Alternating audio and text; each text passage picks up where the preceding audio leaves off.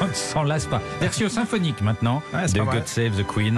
Nous sommes en Angleterre jusqu'à midi sur Europe 1, car tous les jours entre 11h et midi, on voyage avec mes camarades euh, Nathalie Corré, Jean-Bernard Carrier, notre baroudeur national. Je vous imagine pas trop en Angleterre, Jean-Bernard. Je sais pas pourquoi. C'est quoi Ça me laissait trop, trop civilisé, trop proche, Ah, pas non. assez. Non Mais au contraire, c'est très exotique l'Angleterre. Ah ouais, à commencer par Londres. Et je vais vous donner quelques exemples d'exotisme tel que je le perçois quand je vais dans cette capitale. Ouais. Moi, franchement, c'est le mélange des genres que j'adore dans cette centre, dans le centre de, de- de Londres. Vous avez d'un côté la London Eye, une grande roue qui fait 135 mètres, Ouais. super panorama. On voit 40 km à la ronde, vraiment une immense roue. On n'a Elle pas peur, là-haut, à Non, non, 135 non. mètres Il y, a, il y a un panorama de fou. À côté de ça, pas très loin, vous avez The Shard.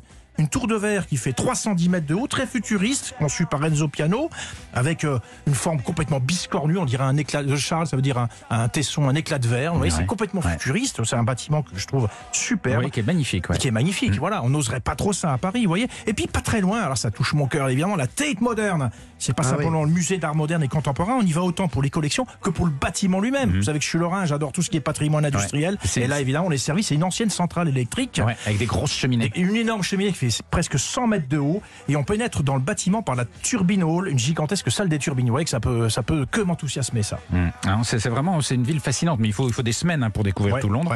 Et, euh, on parle moins du nord de l'Angleterre et je trouve qu'on a un peu tort parce Ouais, que ouais. c'est très joli, c'est Ah oui, vous avez notamment le Yorkshire, hein, la, Yorkshire, la région, ça c'est la frontière. non, c'est pas ça le Yorkshire. C'est une région au nord de Ce que vous venez l'Angleterre. d'entendre, ce n'est pas un enregistrement, c'est Nathalie Corré qui fait très bien le Yorkshire. Bah oui, j'ai eu un award hein, pour le, le cri du Yorkshire. Non, moi je vous propose d'aller dans ce Yorkshire-là, à la frontière avec l'Écosse. Et vous savez que justement, cette frontière avec l'Écosse, c'est pas une frontière comme une autre. Ouais. Il y a un mur euh, qui s'appelle le mur d'Adrien, un immense mur qui fait 117 km de long, en- qui rejoint la mer d'Irlande et la mer du Nord, qui a été construit par les Romains, figurez-vous. Parce qu'ils sont Entre- montés jusque là-haut. Exactement, entre 122 et 128. Il y a même un fort romain qui est en très bon état de conservation et on s'entend pas du tout avoir des vestiges romains à cette latitude et c'est même classé au patrimoine mondial de l'humanité. Et c'était le mur qui les séparait des barbares. Exact, les Pictes à l'époque. Ah voilà. ouais. Donc il y a vraiment une différence physique et culturelle entre les deux mondes. Et, et d'ailleurs, ce mur qui les séparait des barbares a inspiré le fameux mur dans Game of Thrones, Ouais, pour oui, ceux qui exactement. suivent la série. Au-delà duquel il y a, bon, ils les appellent pas les barbares, mais il y a- il y a aussi les. Les, les, Les Pictes, ouais. ouais. Voilà, le nom m'échappe dans Game of Thrones, mais c'est les, les marcheurs blancs. Les marcheurs Voilà. blancs, Voilà, voilà. c'est ça. Qui, euh, mais ça, ça a fortement inspiré la série et c'est un lieu très saisissant parce que il y a, y a des endroits qui ressemblent vraiment très précisément à ce qu'on voit dans Game of Thrones. Exactement. Et du côté du, de la nature, qu'est-ce que vous nous conseilleriez Alors, je reste, on reste dans le nord de l'Angleterre. Ne quittons pas cette région que j'adore aussi. C'est le Lake District. Alors, c'est pas très loin du mur d'Adrien, c'est un peu en dessous. C'est le plus vaste parc national du Royaume-Uni qui a été découvert par les poètes romantiques au 19e siècle. Et là, vous avez vraiment des paysages romantiques, pour le coup, très enchanteurs. Des collines escarpées, des lacs scintillants, des petites villes, des villages. Là, c'est là, les fameux cottages que vous aimez, Philippe. Ouais. C'est là qu'on les trouve, justement, dans ce Lake District. C'est tellement différent du sud de l'Angleterre ici.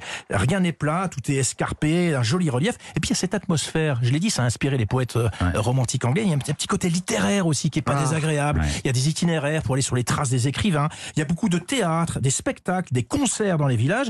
Donc, c'est un superbe mélange de, de culture et de nature. Et moi, j'aime beaucoup cet endroit-là. Et puis, pour vous, Philippe, aussi, je pense à vous parce que dans le Lake District, il y a de très bonnes tables, donc Ah. quelques étoilés de Michelin. On a parlé de gastronomie avec notre, notre invité tout à l'heure. Ouais. Il y a notamment le chef Simon Rogan qui a le restaurant qui a un nom français, l'Enclume, figurez-vous, à Cartmel. Au programme, pain d'épices, saucisses de Cumberland, pudding au caramel coulant et mince cake. Le mince cake, c'est une confiserie à, à base de menthe. Donc on peut bien manger Eh, en ah bah, Angleterre. surtout- le Lake District en particulier, l'enclume, ouais. ça porte bien son nom, vous voyez. Et Bonne dans idée. un mois, Philippe, dans un mois, dans Ouais. un mois, c'est quoi dans le Lake District? Un moment à ne pas manquer, les couleurs de l'été indien, Ah, justement. ouais, ouais, ouais. Parce qu'il y a des forêts dans ce Lake District, elles vont resplendir de toutes les couleurs chatoyantes, jaune, orange, rouge. Ouais, C'est ouais. dans un mois, ça. C'est vrai. Alors on a parlé de Londres, on a parlé de la campagne, on n'a pas trop parlé des autres villes comme Liverpool. Qu'est-ce que vous en pensez vous? Liverpool, bon, difficile de pas succomber à la Beatlemania à Liverpool, parce que tout, tout est fait à Liverpool pour vous imprégner de cette at- atmosphère musicale. Ancienne ville industrielle qui s'est tournée vers, le tourisme, et notamment qui joue à fond la carte des Beatles. Beatles et ça marche. On vient du monde entier pour se balader dans Penny Lane, effectivement. voilà, Penny Lane. Et retrouver tous les lieux qui ont inspiré les Fab Four, les Fabulous Four, les quatre fabuleux, comme on les appelle, les Beatles. Il y a des itinéraires qui ont été conçus autour de Matthew Street.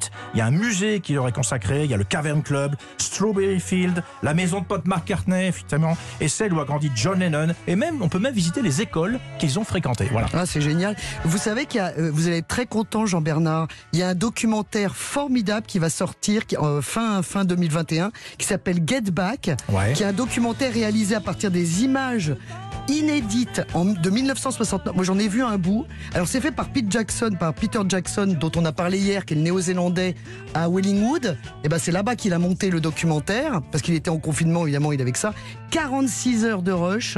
Ça a l'air génial. On les voit, mais vraiment euh, en conversation, y comment aller. ils ont créé, comment ils ont répété. Ah oui, vous allez adorer. Allez, Ah, ça sort sur une plateforme. hein. On va y aller. Très bien, ouais, Voilà, c'est à suivre ça. Ouais. Euh, dans le sud, qu'est-ce qui vous a impressionné, Bah, Jean-Bernard un autre site culturel, alors c'est pas les Romains, là c'est Stonehenge. Ah ça oui. vous dit évidemment quelque chose. C'est Ah le oui. site préhistorique qui a 5000 ans. C'est un peu le Karnak euh, local, Avec si des vous voulez. monolithes. Des monolithes en arc de cercle. C'est très énigmatique. En arc Alors, de En arc de cercle, Ah, en fait, en fer à cheval. Et puis, euh, on sait pas, on sait toujours pas si c'était un observatoire astronomique, un site cérémoniel. On sait toujours pas. Donc, le côté mystère énigmatique est toujours conservé. Et on estime qu'il fallait 600 hommes pour tirer chacun des blocs qui servent, qui ont servi à édifier ce, ce site mégalithique, un petit peu euh, comme à, comme à Karnak. Donc, c'est vraiment très spectaculaire. Il y a toujours une ambiance un peu particulière. Et au solstice d'été, fin juin, vous avez le soleil levant qui est parfaitement aligné dans l'axe de ces monolithes. Et ça, c'est vraiment un spectacle magique. Il y a plein de gens qui viennent à cette date-là, à. Stonehenge. Une ambiance mystique. Un voilà, voilà, voilà.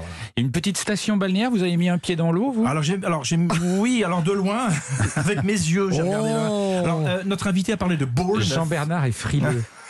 Ou oui. en combinaison, parce que l'eau est à 18-19 degrés. C'est quand même pas assez pour moi qui préfère les euh, fonds de Polynésie, vous le savez bien. Bah, pas alors la plage, écoutez, je préfère comme station balnéaire.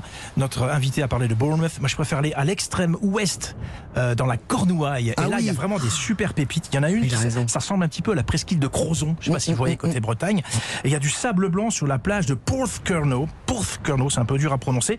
Du sable blanc entre deux falaises. Et il y a une allure presque tropicale en ce moment en été. Il y a des eaux claires, mais fraîches, mon cher Oui, Philippe. c'est bien 17, pour la 18 photo, degrés. mais pas pour le- la baignade. Mais écoutez-moi bien, Philippe, parce qu'en fin d'après-midi, après votre balade le long de cette plage, on s'abandonne au délicieux cérémonial du thé Ah. avec des crumpets. Les petites crêpes, c'est une spécialité Il y a locale. des éponges. Et puis ces fameux scones, ah, je les adore. C'est ces ce que je préfère Mais en c'est- c'est un les truc de scones fou. avec la crème là. Ah, une sorte de petit gâteau. Alors mal préparé, on dirait des étouffes chrétiens, sauf qu'en Angleterre, ça fond dans la bouche et on déguste ça dans un bed and breakfast so British. Parce qu'il faut mettre du beurre, Jean-Bernard, sur le scone. C'est pour ça que c'est pas étouffe chrétien. Ou la confiture. Merci les amis pour ce joli voyage en, en Angleterre et on